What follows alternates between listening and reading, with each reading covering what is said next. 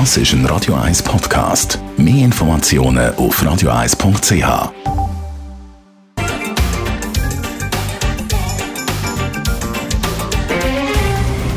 Der Finanztag auf Radio 1. Verstehen, was Menschen und den Markt bewegt. In Zusammenarbeit mit der Zürcher Privatbank Merki Baumann. www.merkibaumann.ch Heute müssen wir im Finanztag mal über den grossen Teich schauen zu der US-Zentralbank. Die hat ja in der letzten Zeit die Märkte, die Finanzmärkte ziemlich überrascht. Und der Gerard Piasco, der Anlagechef der Privatbank Merki Baumann, der kann uns auch sagen, was da passiert ist. Was, äh, Gerard, hat die US-Zentralbank letzte Woche verändert?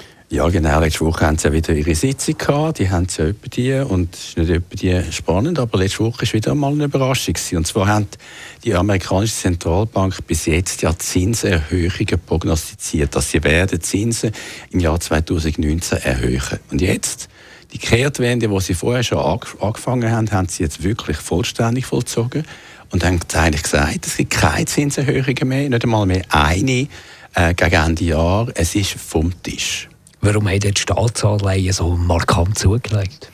Sie haben noch etwas anderes äh, ebenfalls gesagt und das ist auch eigentlich eine Überraschung gewesen. Sie tun ja momentan auch Geldpolitik steuern über ihre Bilanzsumme und sie haben gesagt, dass sie die Reduktion von ihrer Bilanzsumme sie eigentlich stoppen beziehungsweise Ab Oktober wird die amerikanische Zentralbank wieder Nettokäufer von amerikanischen Staatsanleihen. Und das unterstützt natürlich sofort die amerikanischen Staatsanleihen, die Treasuries, weil dann nimmt ja Nachfrage wieder zu. Was heisst das Handeln von der US-Zentralbank jetzt für die Auswirkungen, oder was hat es für Auswirkungen auf die Aktien? Ja, auf den Aktienmärkten ist äh, interessant. Äh, Obligationen sind offen und Aktien sind runter. Aber es hat äh, nicht nur das mit dem FED zu tun, mit der US-Zentralbank. Die sind natürlich schon seit einigen Wochen reif und man sieht es auch an charttechnischen Indikatoren, dass es nötig und auch wirklich zeitlich der Moment ist, wo eine Konsolidierung wird kommen, wo nötig ist. Das ist der eine Grund. Und der andere Grund ist, dass natürlich viele, die sehr Aktien gekauft haben, die haben ja auch den besten Start gehabt seit, äh, was weiß ich, seit Jahrzehnten, dass sie die sehen, ah, die US-Zentralbank geht ja offenbar von einer Konjunkturabschwächung aus, die noch stärker wird. Sonst würde es ja nicht den Kurs ändern und sagen, es sind keine Zinserhöhungen mehr.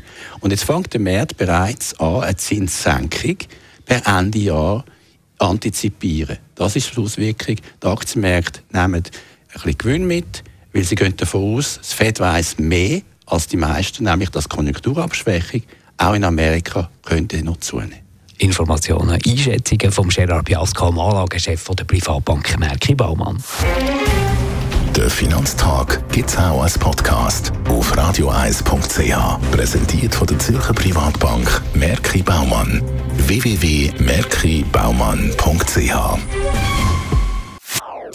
Das ist ein Radio 1 Podcast. Mehr Informationen auf radioeis.ch.